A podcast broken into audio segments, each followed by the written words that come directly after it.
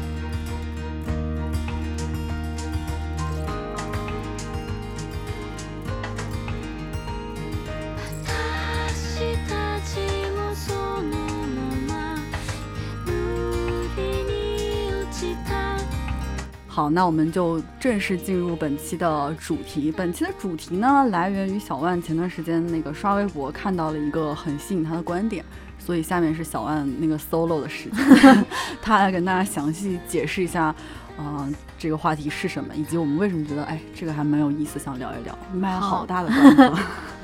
真的好，就是其实就是我前两天刷微博，然后我看到了一个很吸引我的观点，我大概先概括这个观点，就是讲说，其实我们人是分为有低语境的人和高语境的人嘛。嗯。然后因为呃，就是高低语境这个词在此之前，在我的概念当中是比较陌生的，所以我一下子就被它吸引住了，然后我就发给小张了。我觉得好像我们也可以讨论一下。然后呃，我引用一下这个。微博我刷到这条，然后他讲的说，所谓低语境的人，然后指的就是那种。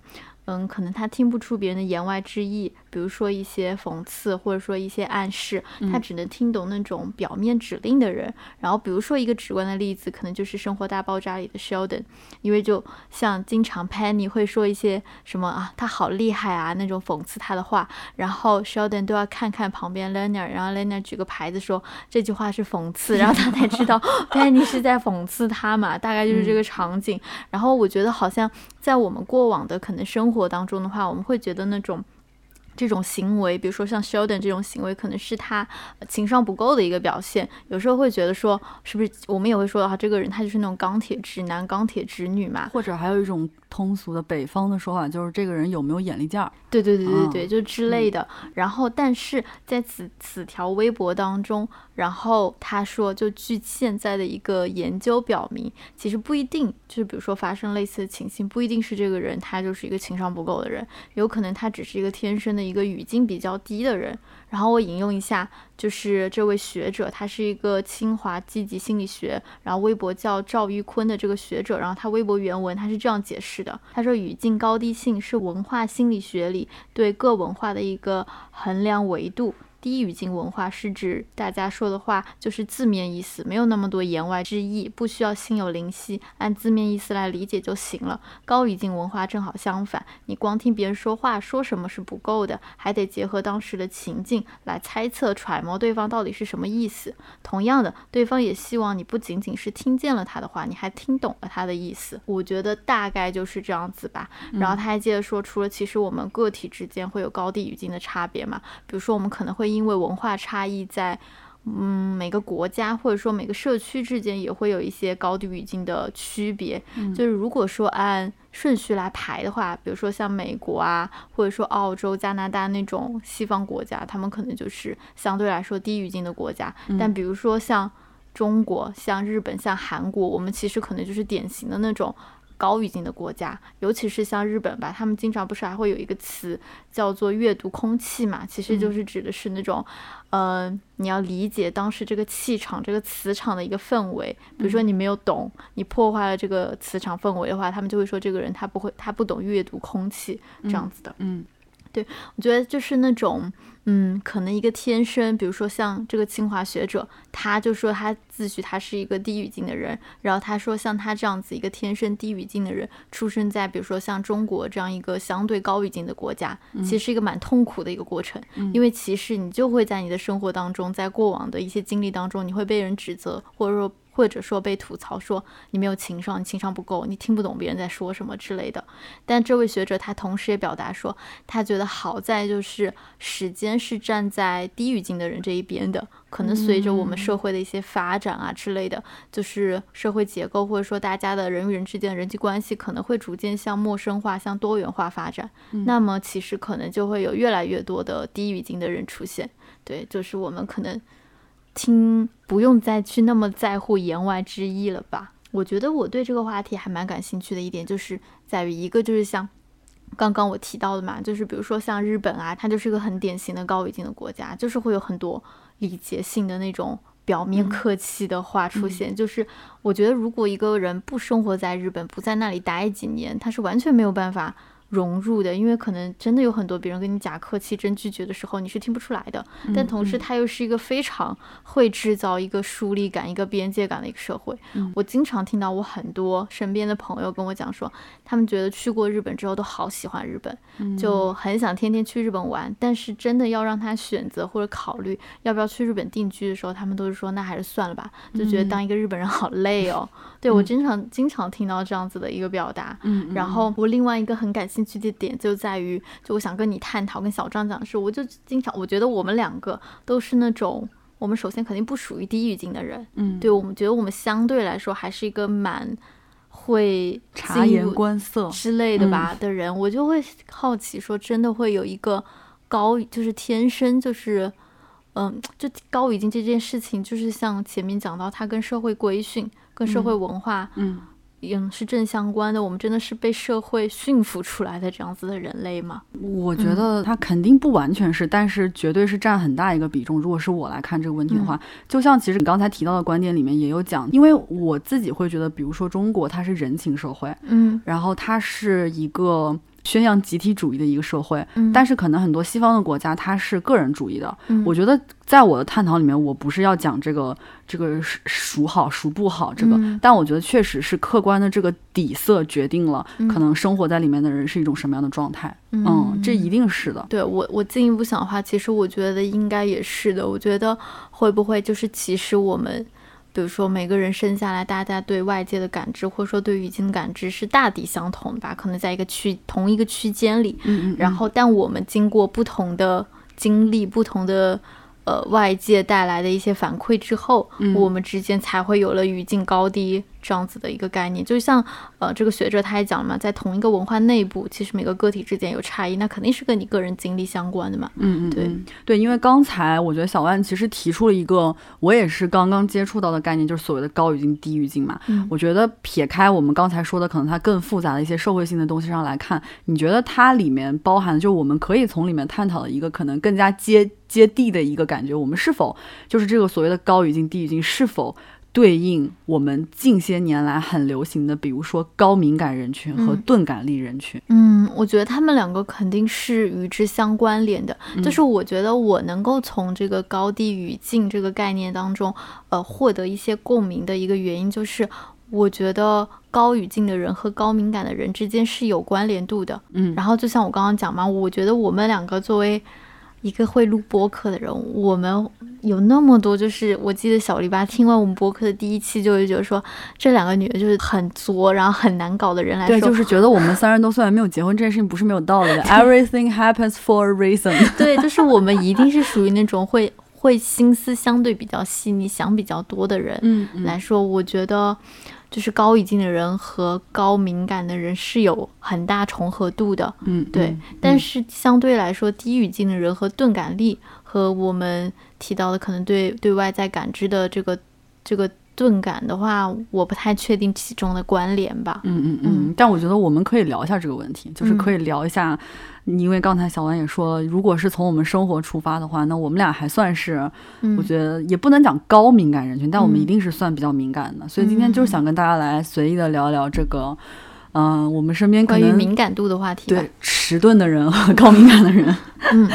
好了，但在我们这个正式探讨开始之前，我要发表一个免责声明，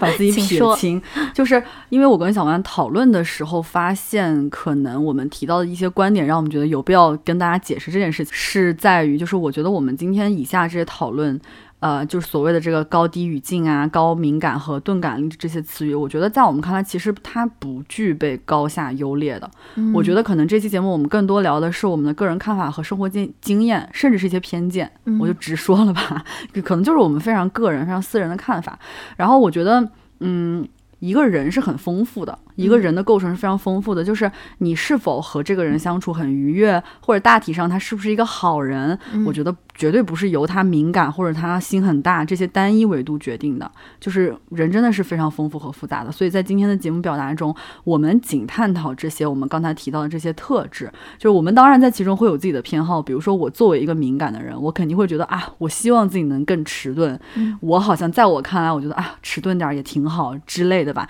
但是我们在今今天在节目中形容到某个人或者某个朋友，我们举例的时候说对方敏感或迟钝，绝不代表就是我们对这个人有这个所谓的我觉得他很好，他很坏之分。我觉得大家成熟点啊，现 在没有这种二元论啊。对，就是因为我们要讨论这个话题嘛，所以我们肯定不可避免的就是会相对粗暴的。给他一个敏感或迟钝的标签，不然这个对话就没法进行了。对，而且我们也挺想有一些观念上的碰撞吧。对对，但大部分我们还是在分享自己当下的感受或者对这件事情的感受吧。嗯，所以今天我们就是有话直说。嗯，好。那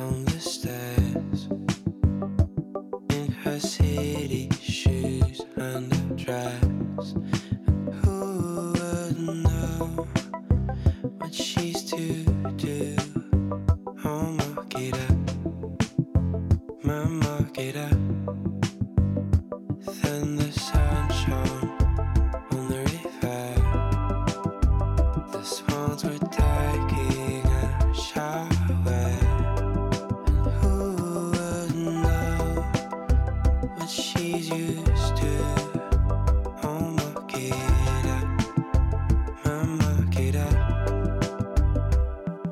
先来问问小张吧，就是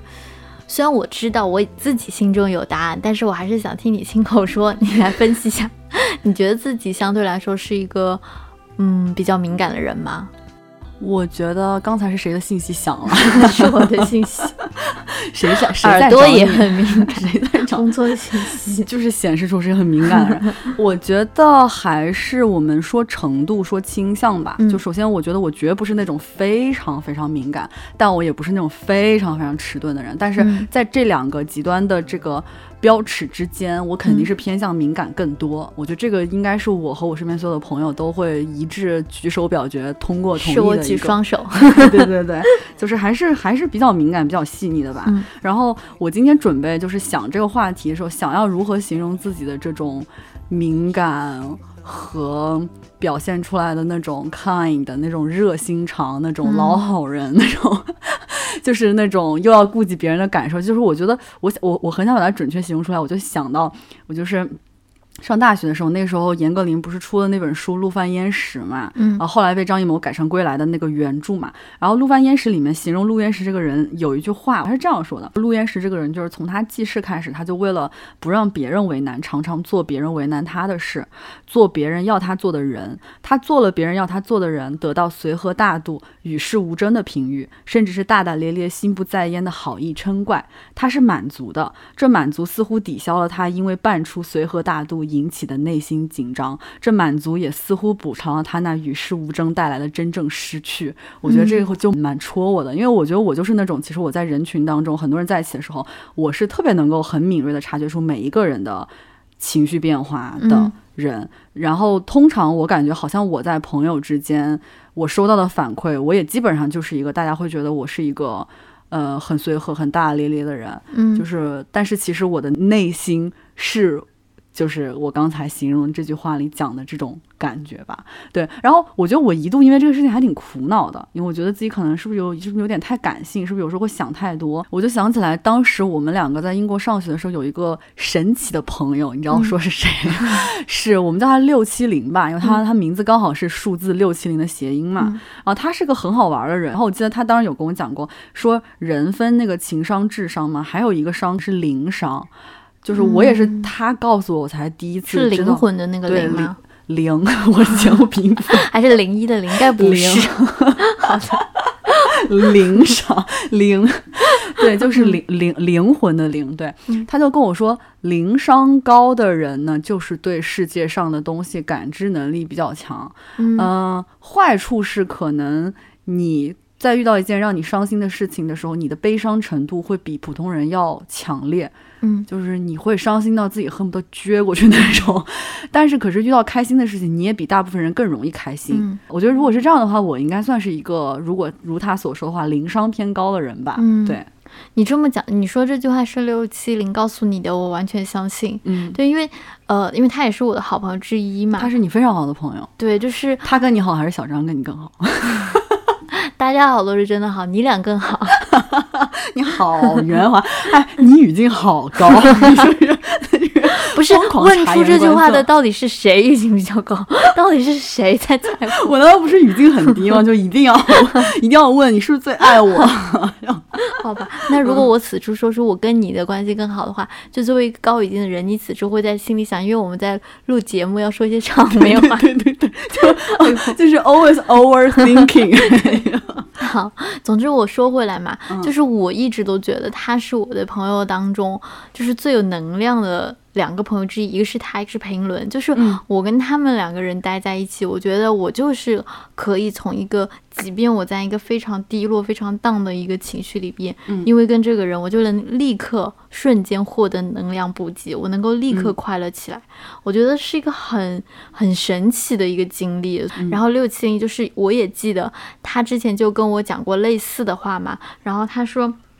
他觉得，如果是如如这个灵商这个概念来讲的话，那他自己应该也是一个灵商非常高的人，嗯，因为他就是说，他能够从就是哪怕不是他自己的经历，哪怕是他从外界的经历，比如说他在看一个小说、看一个书当中，他也能获得好多好多的情绪共鸣，嗯，这样子可能就是另外一个话讲，可能就是共情能力很强，嗯。所以他觉得自己的感情体验的那个细腻程度是比常人强很多的，嗯，就非常非常的丰富，然后所以。他能够情绪起伏也比别人大很多倍，就可能别人的事，就他的那个情绪起伏可能就像股市一样跌宕，然后别人是一个比较平稳的这样子的一个数值。嗯，我当时听完他这个描述，我觉得也蛮奇妙的，而且因为其实他的工作。经历当中有部分是做编剧嘛，我觉得也很符合他的特质，嗯，就是需要有这么多强大的这样子的一个情感体验吧，嗯嗯嗯。但是我其实觉得，以我对他的了解，就可能如果只听我们这样叙述，觉得他情感很丰富的话，他很多人觉得你这样的人，你跟他相处不是很累吗？他情绪大起大落。其实我觉得也没有，我觉得他总体来讲还是一个，就可能他也是个兴趣比较广泛的人，所以他的他的注意力吸引力，他可能在各种各样有趣的事情上面，所以我觉得他还好。好，然后你知道，我就是 我今天跟小丸在聊起来，因为我们很久跟六七零很久没有见了嘛，嗯，然后我就想起来，他那个时候跟我讲说，他就是那种他会有那种极极度兴奋的人，他做事情特别专注，他一旦想要做这件事情，他可以彻夜不睡的做。所以我觉得他就是六七零，在我心中，我觉得他很强的一个原因在于，我觉得他真的精力好充沛。就是之前我认识他的时候，就有一天他跟我讲他在看，因为他很爱看那个。就是好像国外有一档做菜，就那种厨师之间比拼的一个真人秀节目，争霸之类的之类的。然后他就是很爱看，他就那个节目可能当时已经第五季了，就蛮长的。然后他就要一晚上把它看完，然后不眠不休。然后就最后看到他就是因为没睡觉就流鼻血，这听起来好像不太好。但是你知道这个人真的是，他一旦专注要做什么事情，他都非常亢奋。比如说他自己要写编剧、要写剧本的时候也是，他一旦开始有灵感了，他就停不下来，就一直一直写。我们对他认知完全。一致。我觉得嗯最夸张的是，我们有一次做那个小组作业，我跟他见面，我见到他，嗯他告诉我他已经两天没睡。我说嗯我说那你在干什么？他说我昨天晚上突然觉得我对《哈利波特》里面的有有一个点我很感兴趣，我想把它搞清楚。他说我一晚上都在看这个东西，嗯我就就就天亮了。哎，我总觉得我们聊完之后，虽然好像就是我们是聊了这个朋友，我们就打开话匣子，可能离我们刚才讲的这个有点有点远，但是我就觉得还是聊完之后，怎么隐隐觉得哪里不对劲，有点为为他担心，怎么回事？对，但是我觉得他就是在说他很强的在于，就是比如说像我嗯。的话，我如果因为这个几天不睡，我整个人情绪很就是会有点累的话。我可能会传播出去的，有有些时候跟朋友之间讲话我说我好累啊，对？对对，对嗯。他完全没有，即便他的生活中有非常多抓马的事情，曾经哦，嗯。他也不会，就是他能够内化的处理好，他不嗯是在自我的压抑，我觉得他没有，嗯他就是能够有很强的把这个能，就是把负面情绪消化处理的能力，然后他散发散发出来的都是能量，然后。哇，这个跟那个有什么关系呢？就跟这个主题，没有，就是我们回忆起这个朋友，一个神奇的朋友，我们就是 就是就是话匣打开，因为我们也真的很久没见他了。是刘星星，我们想你了，可能因为这个吧。对对对对，然后就是他有这种，对，就接着刚刚讲，就是他能够把他自己的高强度的情绪转化成为他的工作能力。嗯，对，有时候他会说，比如说像他这样不眠不休看了这么多东西，有一种一辈子当几辈子过了的感觉吧，嗯嗯嗯这也挺好的。哎当然也要注意休息啦。对，我们现在那那那，我觉得我们在说到我们两个，我觉得也有一些进步的事儿，嗯因为很多我们的老的听众，老的听众不是指年龄，是指收听时长，就是关注我们比较久的听众都知道，我跟小安做这档节目，其实最开始是因为我们两个失恋。然后我们当时会想到我们在伦敦失恋的时候，就是在那边交流悲伤，动力因为我俩真的就是挺感性的吧，就是嗯会交流一些纯情绪上的东西嘛。嗯然后后来想想，那还不如把这个转化成成生产力，嗯那我们也有进步，对不对？虽然我们是高敏感人群，但是我们把它转化成了一个一个动力吧。对所有事情都能是生是生产力的感觉。对嗯好好，刚才扯刘麒麟扯太多了，就是 那刚小王问了我嘛，说我如何评价自己是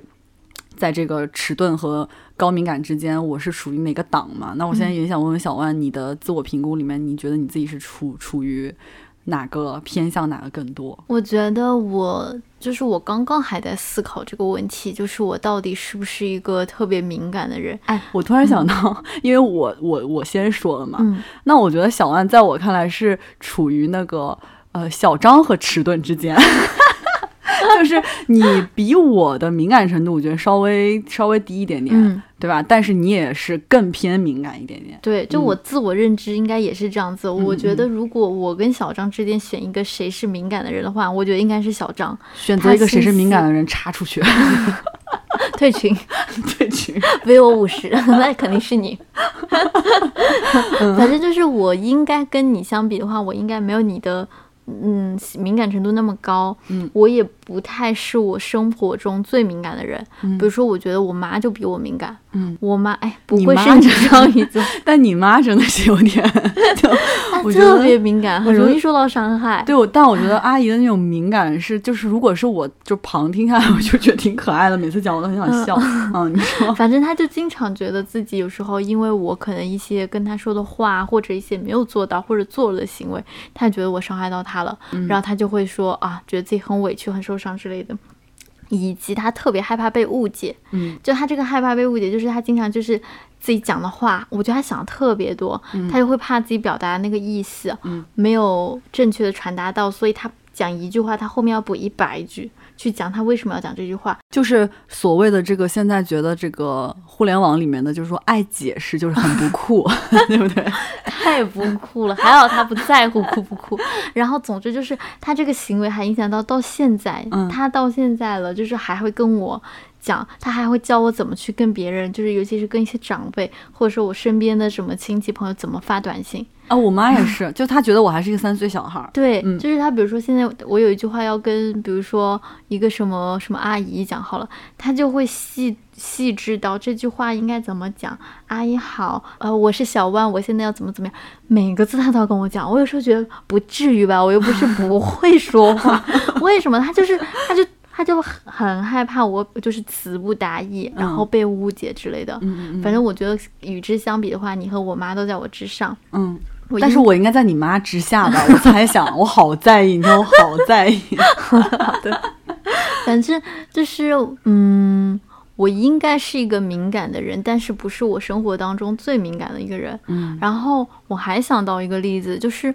我一直都觉得我算是无论是在生活当中还是在工作当中，都是个比较幸运的人吧。嗯因为我总觉得我都遇到很多好人，就好朋友嗯之类的在帮助我。就我一直都觉得我得到的正向的正正反馈和正面情绪其实是高很多的。嗯嗯嗯，然后我之前有跟我朋友讲这件事情，跟 Water 讲这件事情，然后他说，他说是因为我，因为他就夸我啦，作为我的朋友，他就夸我，他觉得是因为我不错，是因为我能够看到事情好的一面，所以我才会有这个感知的。嗯然后我后来就想到说，我也可以肯定我的生活肯定不是百分百顺利的，嗯我当然有一些可能遇到的一些不太好的时刻，但我不太确定，我之所以能够还是觉得我遇到好人多，遇到好事多，是因为我不在意呢，还是说我就是遇到了，但是我没有看，就是我刻意的忽略了呢？反正我不太确定这是不是钝感力的一种。嗯嗯嗯，我觉得不必深究，嗯，就是灵犀告诉我们在快乐中不必明白快乐，你就享受它就好了。嗯好我觉得是这样子。林夕说的对，嗯，然后对，但你刚才说朋友那个，我有个挺想补充的点，嗯就是我其实觉得我作为一个算是敏感的人，就更偏敏感的人，或者说用新新词儿高语境的人，可能比较会察言观色，比较有眼力见儿，比较能够察察觉到对方这些嗯情绪，并且能够给出正向反馈的人吧。嗯我觉得能留在我这样的人的身边的朋友，我我我也觉得真的。我觉得都很善良。我我在这里我也想感谢一下我的朋友，就是因为我发现随着年龄渐长，其实，在人际关系相处当中，其实有习得一些技巧吧，嗯这是肯定的。比如说，呃，你会渐渐知道说，不要只用本能和全然裸露的这种所谓的真心去交往，特别是在职场当中吧。我觉得可能如果别人发现你你你非常的 kind，非常的那种，嗯。好说话，老好人很心软吧？我觉得他仿佛就是发现了我的这个阿克琉斯之种吧，就是因因为他人就会很容易的知道他怎么样能够伤害你，嗯。对，所以就是很多时候你会知道不要去暴露自己的这些东西，但是身边的很多的朋友，我觉得很多人就深深的知道我的柔软之处，但是我觉得我的朋友们都会选择保护我，我觉得这种感觉非常温柔和珍贵，这是我最近就是真的是发现的一个就是一个小观察吧，就是。嗯比如说啊，就是黄璐吧，就是我觉得我跟很多人聊天，我都会比较在乎对方的感受嘛。就我嗯是指可能线上聊天吧，就比如说我跟黄璐发了一些东西之后，我可能就是你刚才说的你妈妈那种有点不酷的行为，我就很喜欢加一些附加的解释，就是我可能会跟黄璐说，我在说完长篇大论之后，我我会跟他讲说，我说如果你在忙的话，你不用回我。有时候我真的就是在跟他说屁话，但是我觉得作为朋友，他每次都会非常认真的回应我，嗯接住我，就是他可能知道我的随和好脾气，所谓的我刚刚说的这种 kind 的也是真的，嗯但是他也知道我其实也是一个心思比较细腻的人，所以他不会因为觉得哦，反正你也不会生气，反正小张也就是嘻嘻哈哈的，也很随和，很好说话，那他就真的随意的对待我。我觉得黄璐没有一次让我感受到这个，然后我也能够非常清楚的和他交往过程当中，我就感觉到对方是真的有在给我很认真的反馈，我觉得这让我感觉很幸福。嗯，我们能察觉到这种幸福，应该说明我们还是那个高敏感，就是还是比较敏感的人吧。对，回答你刚才的问题的话，我觉得，对，因为你能察觉到你朋友对你的好，你很珍惜这个好，你觉得对吧？对，就是我现在开始回望回回是我的上半身的话，嗯我就会发现上现半身，而且你说的是前上半半身身，就是你，就是我们都前后前后鼻音，你感感感觉就是你除腿之外的部分。好吧，就是我回望过去的话，我就会发现，我觉得我是敏感的人，但是我很少会有我觉得自己的敏感，包括我一些，就首先我们要录播课，包括我自己有有一次我就是觉得我一定有情绪要抒发，我自己还录了一个播客，就是一个自说自话的一个过程嘛。哦，这样看你很敏感，不这样看你很就是很感性，嗯。嗯，对，我觉得我首先肯定是感性的人，但是那个、那些情绪其实不一定是他人一个具体的他人、嗯。说了什么伤害我，或者他做了一个我看我定义为错误的事情造成的，都不是，嗯。都是一些我自我向内探索，我自我内心的一些纠结吧嗯嗯嗯。造成的。嗯。对我很少有会觉得说一个具体的谁让我嗯感受到了不适，这样。我觉得我遇到的大部分的事情还是都挺好的，嗯嗯嗯。觉得你应该也是吧？我觉得是嗯对你说到这个向内探索、追寻人生意义，我觉得像我们这种呃比较感性的人，可能都做过这样的事情。嗯然后我甚至有一段时间在反思，嗯，我觉得我从小就欠缺一种成为快乐傻逼的能力。嗯这个傻，这个快乐傻逼绝对不是贬义词，就是你能听出我对类似这种人的一种羡慕。我还记得我原来在微博上面有写过嘛，我就写我说我仿佛打小就欠缺一种成为快乐傻逼的能力，可是我又深谙，就是我把日子过得顺遂的唯一方法就是我别去怀疑，就是我不用去怀疑这个和我谈恋爱的人他是不是真心，我别去怀疑每一件事情我做的是不是真的有意义。嗯他是不是为了全人类的福祉？为了 就是你不要去想这事情，就不要总是去思考、反省、分析，觉得了解和看透更多才是聪明。因为聪明的人可能大部分时候选择放过自己。嗯，这就是我对于自己的一个，我真的是吾日三省吾身，可见我真的是个很敏感的人。就我会有这种想法，我就觉得说，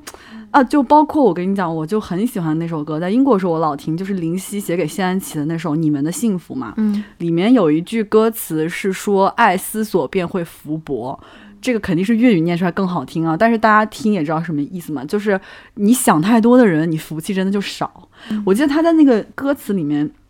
就是形容的那种，可能你们的幸福就是幸福的人，就是人间有多少疮疤见报，就是人间有多少的苦难写在报纸上。如果它太深奥，你就比你就你就懒得知道这些事情。然后可能你最大的烦恼仅仅就是我家斑点狗太瘦了，我要怎么能让它吃胖？就是这样的人，就是简单、快乐、幸福的嘛，对吧？嗯。哦，我觉得我特别能理解你说的这个感受，因为我啊我好像有跟你讲过，我说，但是我有一阵子我说我很不喜欢“小确幸”这个词，嗯。因为我觉得小确幸它背后的含义就是我可能，比如说我会因为今天一杯抹茶拿拿铁，嗯。因为冬天的第一杯奶茶这种事情很开心，嗯。然后我身边有不少朋友可能会比如说发个微博，就是类似这种表达自己内心小小雀跃的事情，嗯嗯我觉得我从来不会做这样的事情。嗯的背后，是因为我就会，我看到这些，比如说表达的时候，我内心就会困惑，我就会想说，真的会快乐吗？就是这杯奶茶真的会令你快乐吗？嗯因为我就很少能够真的从内心发出感叹，从心底里说啊，我今天我因为跟朋友出去玩，嗯我因为看了一场电影，我觉得好开心啊，我说不出这样子的话。嗯然后，所以我觉得这些快乐，有时候我会觉得，就是我会站在第三人称去审视他们，嗯然后我就会觉得这些东西都是很肤浅的东西。嗯然后那个时候我就会觉得说，我不喜欢“小确幸”这个词，我觉得它太轻薄了，太轻小万真有飘飘了个性，不是 不是我开玩笑，我开玩笑。对，然后后来我逐渐又进一步思考之后，我会觉得我之所以有这样的感知，是因为我自己感受幸福的能力其实挺弱的。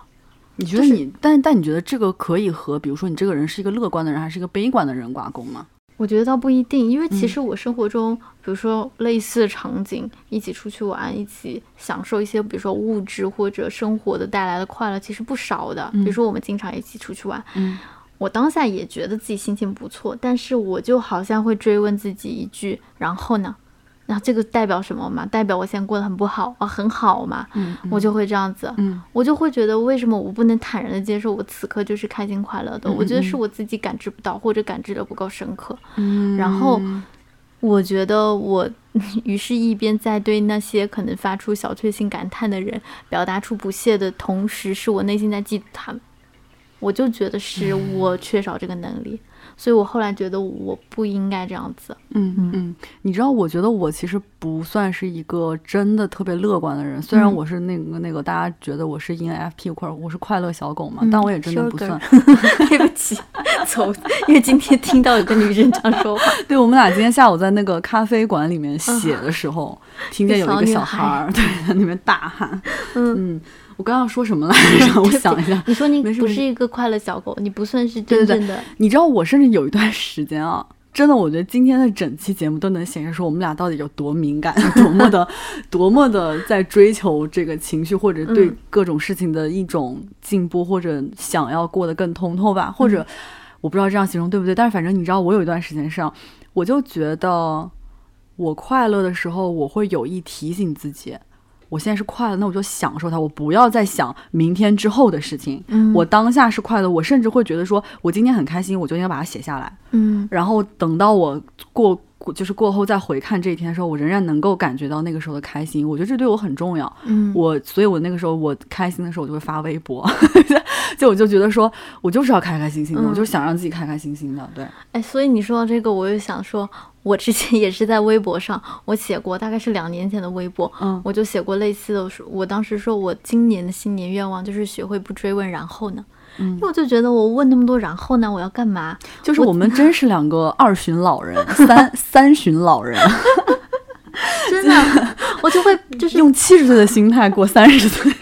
我就会比如说不停的在我此刻可能还不错的当下，或者说不太好的下，反正是某一个情绪瞬间，我就会追问自己说，然后呢，然后呢，我此刻这个就是真相了吗？就有意义吗？我做这件事情？对对对对对，它代表什么吗？我就会一直在问自己，我现在就不想要这样子了。嗯嗯嗯嗯，你知道，但是我突然想起一个题外话，就是我记得我我姐说啊，如何控制愤怒，就是当你愤怒的时候，你学会停下来十秒，然后深呼吸，问自己，然后呢？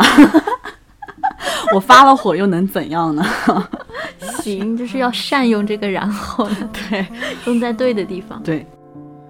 喜欢皱眉头，说我想太多，没关系，我懂。你喜欢青春的顶楼，喜欢很自由。想象有一瞬间，什么烦恼都没有。好险，这个坏掉的世界里有你抓紧我。相爱就是说了一百次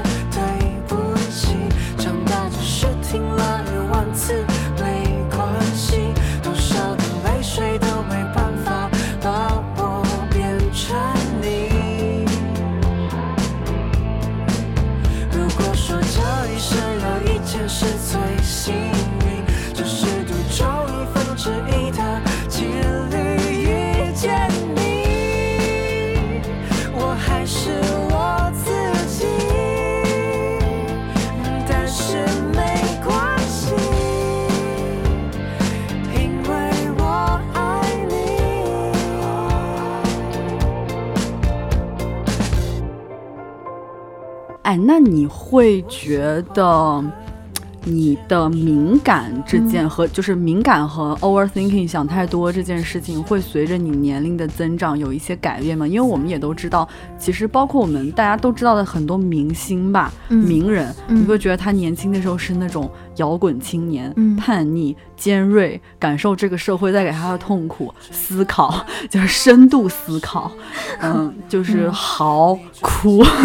但是好像年龄大了，逐渐对逐渐变变得比较温和、圆融和可能觉得很多事情看开了。那你觉得你你在说郑钧吗？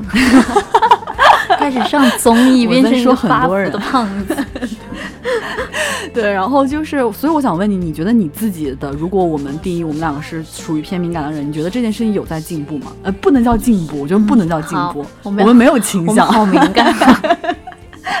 对自我开始审视，对你 你觉得？检阅自己。你觉得你有在变得可能稍微的不那么敏感吗？我觉得我想要，我在学习这个能力。嗯，然后嗯比如说其中之一嘛，就是我想要学习到，我不要轻易给别人此刻的行为下的动机下结论。就比如说，假如说我跟男朋友相处，我我想让他陪我去剪头发，想要陪他陪他陪我出门，嗯然后他他说他现在不想出门，好累，我我就会下一秒想一下说，他现在不想陪我出门，那但是他是爱我的吗？他是爱我的，我确定的话，嗯他，然后我会进一步想，好，但是那他是因为现在天气好热，或者他想玩游戏，他不想出门，OK，、嗯嗯。那我也可以自己去捡，我就我就会自己去，我不会因为这件事情就等于就把他联联想到他不想出门，等于他不爱我。我其实觉得高敏感的人嗯。比起迟钝的人思考问题的时候要多一个环节，嗯。就是比如说你刚才所说的，他当下给你一个反应说，哦，我不想陪你，嗯，那可能如果真的是迟钝的人，他可能就就当下就接受这件事情，就自己潇洒的大步走开，自己去嗯。剪头发。但是像我们，我们心里头可能比他们多一个环节是，我们会想一下，就自我说服，就是觉得说哎，好像也没什么问题，也挺好的。就是我们当下感受到的第一个是，我觉得有点问题，但是我会立刻对，但是会有一个自我开启的一个小过程。我觉得啊，就是随着成长，随着年龄增大，我未必说是我从一个很敏感的人变成一个不敏感的人。我觉得这个环节、这个思考的这个时刻，它永远都会存在，因为我的嗯底色就是一个我可能会想的比较高多的人，对，但是这个时刻的时间在缩短。比如说，可能以前我会因为这个事情烦五个小时，这五个小时里面我一直在想。怎么回事？他为什么不陪我？但现在可能只要两分钟，嗯就是你还是当下会觉得这个事情好像不太对，但两分两秒钟可能你就说服自己了。对，我觉得得是一个这样的变化吧。是，就是嗯想到说，好像真正能够控制情绪，能够与他人长久相处的方式之一，不是经常有一个经典画面，就是你跟这个人吵架了，你出门就转身摔门而出，回来时候还能带把菜嘛？很温暖，很温暖的这个画面。应该是要这样子吧？对对对，嗯这这是属于情绪弹性比较好的人，就是好的比较快，对能够自我开解。我觉得这也是个很重要的能力。对，我自认为我我们在这件事上是有很大进步的，我觉得是。我也觉得，我嗯觉得我从我们近，尤其是近一年吧，我们也会有一些就私下的沟通当中，我能够看到我们其实在面对，比如说之前的就是一些事情的反应之后，嗯，我们其实自我开解的能力啊之类都强了很多吧。我觉得现在是真的学会怎么样放过自己了。嗯，真的是，嗯就是原来真的是不行，原来就是一点点事情能、能躺想象很多，能想躺下去，就想躺在那里，好像的意思一滩泥，就悲伤到没有办法起床对对对，我也没有不行了，要扶。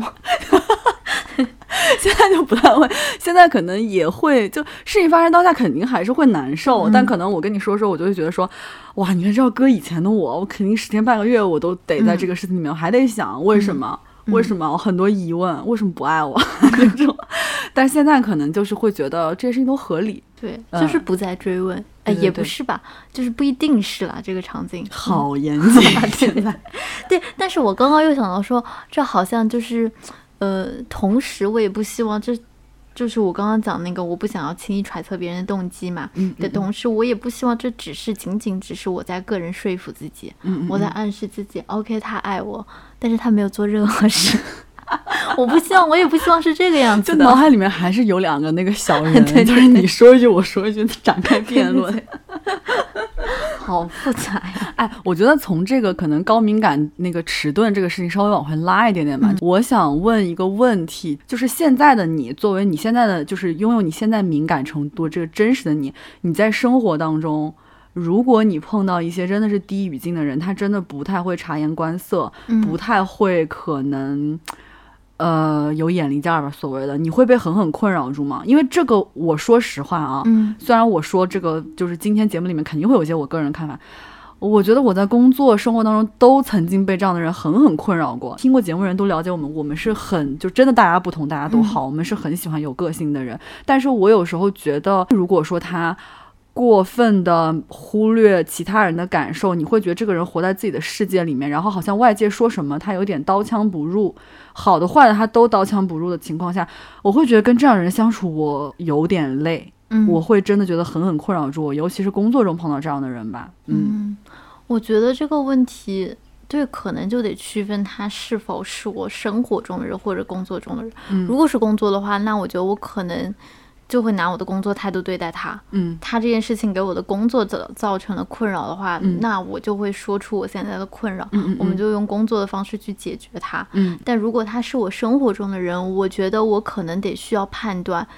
他真的是低语境只听得懂表面意思的人呢，还是真的是情商不够？我觉得还是有区别的。如果他真的就是毫无共情能力的人，我可能也会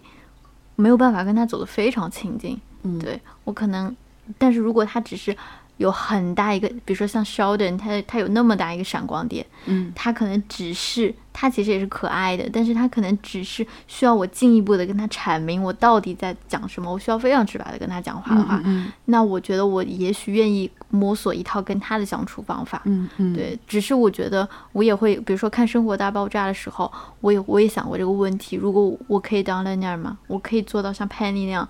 把 Sheldon 当个嗯孩子看吗？我觉得可嗯能会、会有点耗费精力。嗯嗯，看我愿不愿意吧。嗯嗯嗯，因为你知道，我觉得好像我学生时代工作当中有碰到过这样的合作伙伴或是同学吧，嗯然后我其实也有蛮羡慕他们身上的一点，就是我刚才所说的，好像外界的事情对他造不成伤害，嗯哪怕可能所有人都都觉得哇，这个人是大傻逼，就很多人会这样可能评价他吧，嗯但是我觉得这件事情不会对他太造成困扰，他永远都觉得可能你们都是错的，我才是对的，我就是一个那个全世界都在跟我作对，我要怎么的？嗯。就是其实你这样形容的时候，你会觉得哎这样的人怪怪的，可是我觉得嗯他们自己应该很幸福吧？就是我有时候会有点想成为耶，我觉得哎。拥有一个自己的铜墙铁壁，对。对对，你知道我还跟我爸，我还我还跟我爸讲，我有时候跟我爸吐槽工作上的事情。是的，我是一个三十多岁还必须跟爸爸吐槽工作上事情的人，就是 我会跟我爸说，我说啊，我好想成为这样的人啊，就、嗯就是我傻逼点儿又怎么了？全世界说我又怎么了？嗯因为我感受不到，嗯我感受不到，那我就是快乐的。对啊，然后我说，我说我下辈子想成为一个这样的人。我爸想了，就他真的是沉沉默了十秒钟，他跟我说，我爸好认真听你讲话。他说那我还是觉得，我还是不希望你成为这样的人。嗯嗯，就是有时候可能伤害是你保持某种同理心的代价，你你能够够感受到这个世界对你的一些恶意和，哎，对，这个可能要说到一个 一个很很很具体的类比，就比如说小时候我们都很羡慕那种我们摔伤了之后都很羡慕那种没有痛感的人，嗯。就说天哪，我如果我根本就感觉不到痛，那太好了，我也不怕做手术，我也不怕摔伤，你怎么砍我，我都没你怎么砍我，我都没事的那种。但是，但是你很快就会意识到这是这是不行的，这绝对是不行的，因为你如果没有感受痛的。能力，你对这个特别迟钝的话，你就你没有办法保护自己的，就是你、嗯。你根本察觉不到你脚都烂了，嗯。就是这种。对。嗯。那用另外一个，比如说可能极端一点的人那个例子来讲，就是假如说像那种反社会人格，他不就是因为对外界或对他人的共情能力没有，嗯。所以他也不会有什么耻感，比如说他杀人什么的，嗯嗯嗯，对他也不会觉得这件事情对他人造成那么大的伤害，所以他可以做很多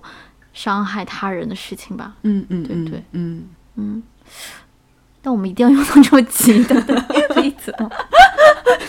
对，就是说回来的话，嗯就是因为我觉得我们目前是一个相对比较敏感的状态嘛，所以我没有没有尝试过，我没有过那种时刻，就是我不会去想太多，我不会受他人影响，我觉得我还是挺在意的。嗯我就想说，至少在这个层面，我没过过这样的人生，我还是挺想试试看的。嗯嗯，我想知道，真的会有一个人，他就是活在自己的世界，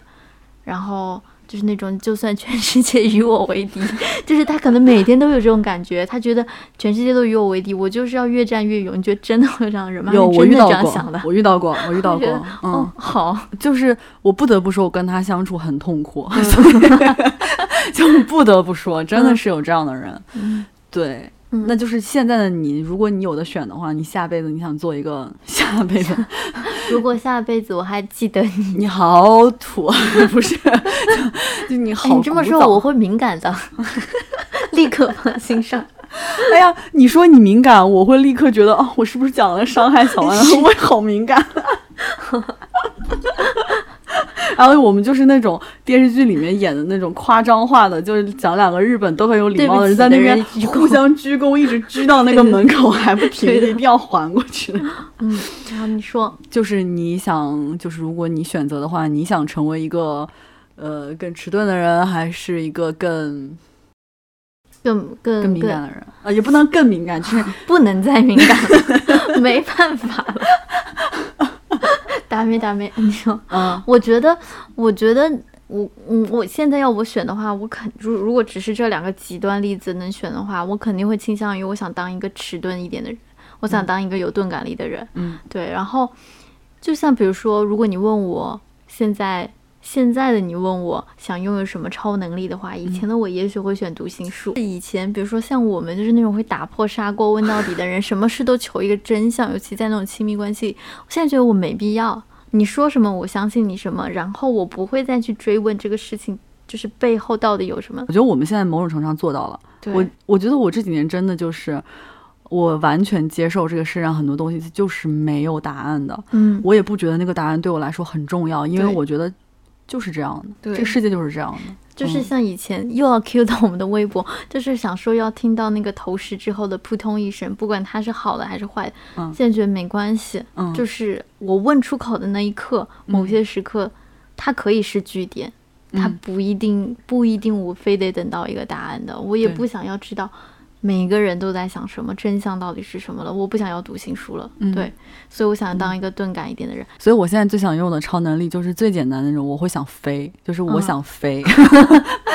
就是我可以想飞到哪里，我就随便飞到哪里逛一嗯逛。想当一个自由的花蝴蝶，嗯，花不花无所谓，也可以当一个自由的蒲公英，也可以当一把自由的雨伞，就是 whatever。对，能飞起来就行。对，我跟你说，如果这个问题我回答的话，我也会回答，我想成为一个更迟钝的人，因为就像我我说的。哪怕全世界说我是傻逼，我迟钝，我感受不到我自己快乐是很重要的事情。我就活到现在，我觉得自己快乐是最重要的事情。嗯然后我想到一个无关的，但是嗯我很想讲的一件事情，就是我早年间看过刘昊然的一个访谈，嗯就是题里面有问到他大概的问题是问说你对于感情这件事情的底线在哪里，就是诸如此类的问题吧。然后刘昊然那个时候年龄还不大，但他给的那个答案真的当时让我震惊，我会觉得说一个一个这个年龄的小朋友为什么会给出这么成熟的答案？嗯他说他的底线不是什么，不是什么，你不能骗我，你不能怎么样。他说他的底线是，你别让我知道。我觉得这个真的太牛逼了，你知道吗？你好会讲啊！我觉得这也是我现在的底线。怎么怎么怎么小小年纪能讲出这样的话，我顿时就是对刘昊然另眼相看。姐今天的心也是为你而跳的。对，就是我会觉得他好聪明啊！我对我就觉得说以前就是就是在亲密关系里面这种你别让我知道，我觉得包括。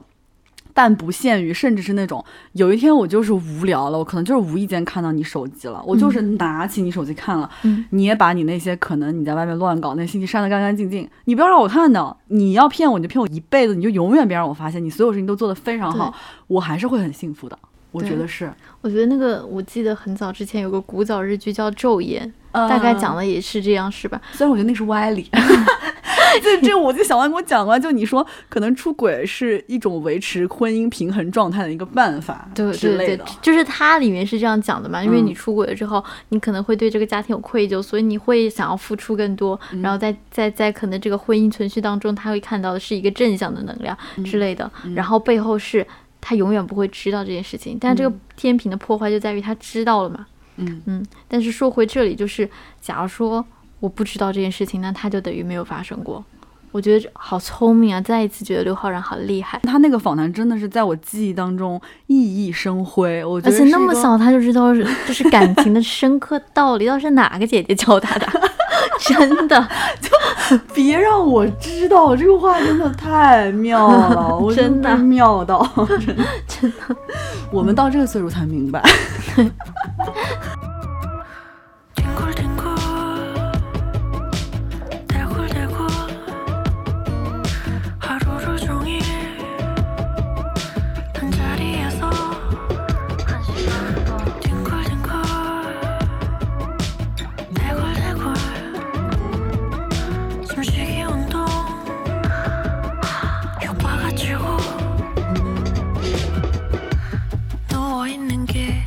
가장 좋아 특히 밥 먹고서 바로 누우면 소가 된다고 겁을 주던데 하, 나는 원래 소띠라 괜찮아 아이, 저기.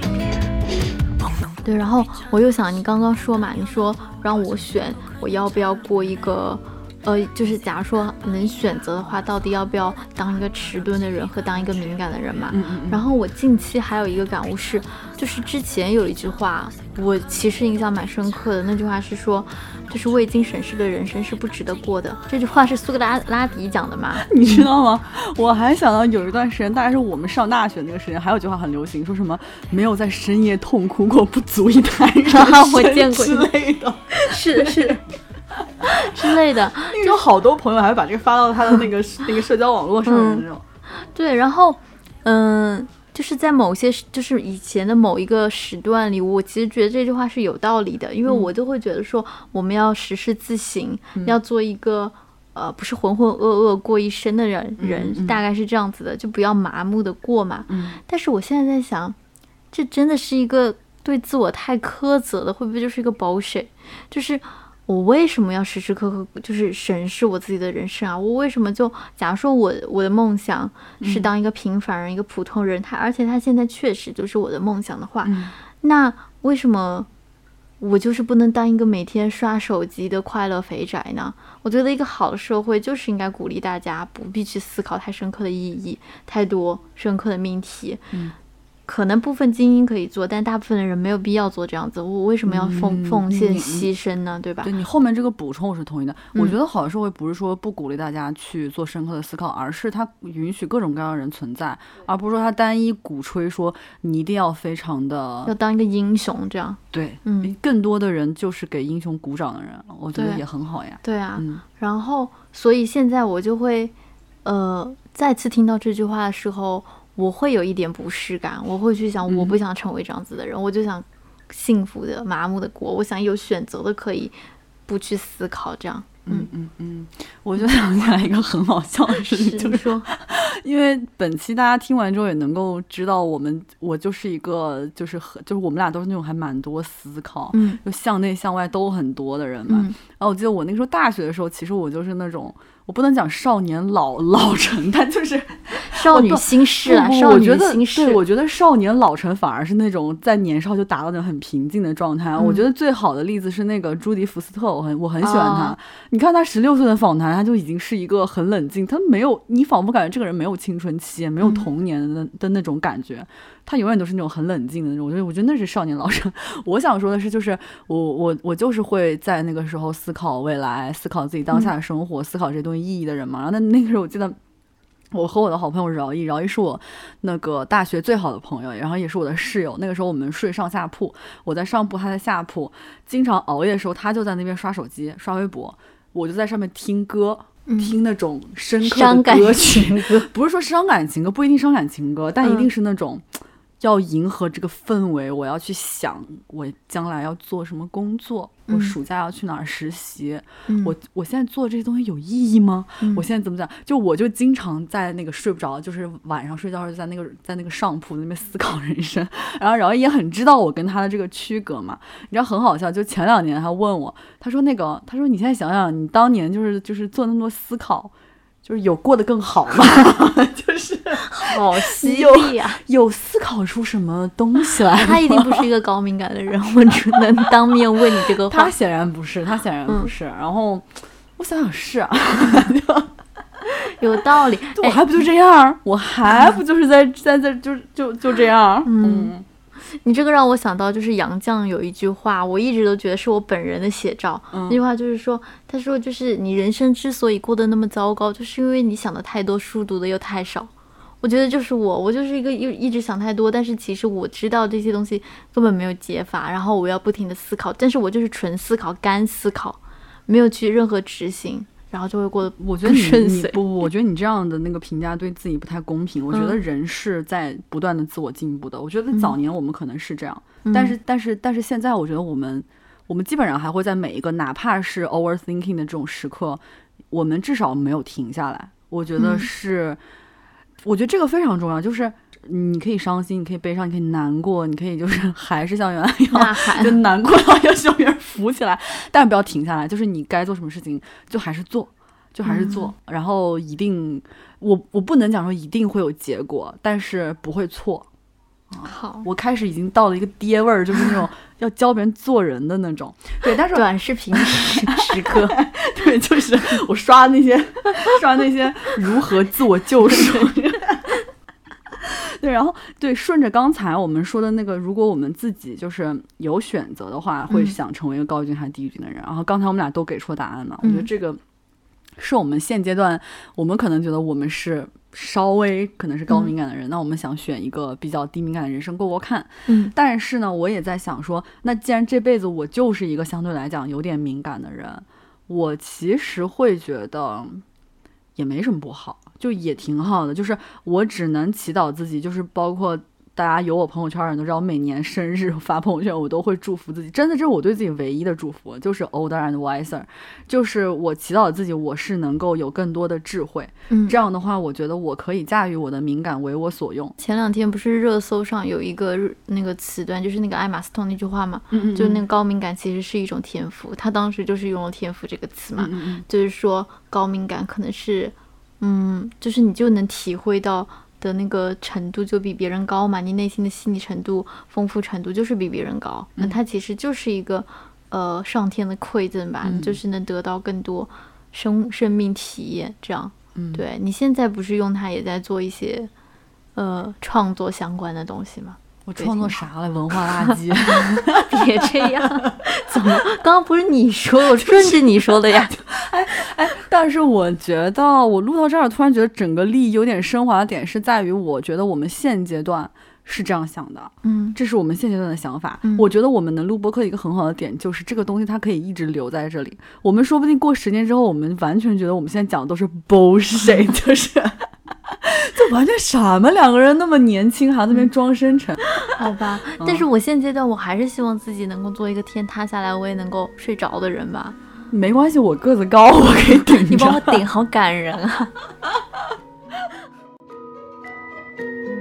这里人来人往，脚步都很匆忙。我收拾好了行囊，绑离你的心上。那我们今天是不是差不多？回想起来，今天聊了些什么东西？对，嗯，你有什么那个祝福要送给我吗？我希望就是如你所说，我那我们就不要再思考我们到底是不是一个高敏感还是低敏感的人，我们有多敏感，我们就顺应自己的性格啊。嗯然后之前就是每年我对自己的内心期许，就是希望自己能够内心更舒展嘛。嗯我就觉得，我希望我们都可以吧，送给你。没有，突然加一句这个，好官方啊！对啊。嗯，那我祝福你。哎，这也是那那天我见我们的那个播客的好朋友 John Brief 的时候，我就是最后送给他的祝福。嗯结合你刚才说的，我就祝福大家都觉得不虚此行。嗯，嗯，好。哎，那这个我又要跟回，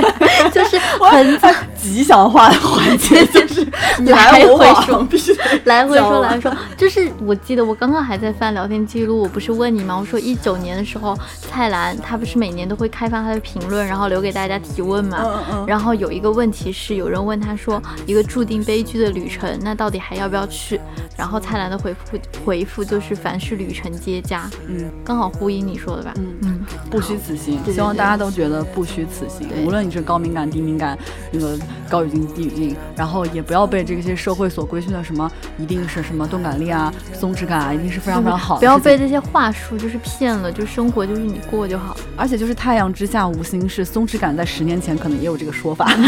对，只不过现在被包装成了一个，对吧？对啊，说不定松弛感在十年前还是一个贬义词呢，就是形容你这个人对外界没有感知。又想起你说，什么可能康熙还没你吃的好，谁没有我吃的好？他肯定没有我吃的好，他他吃过麦当劳吗？他也没吃过海底捞 对啊。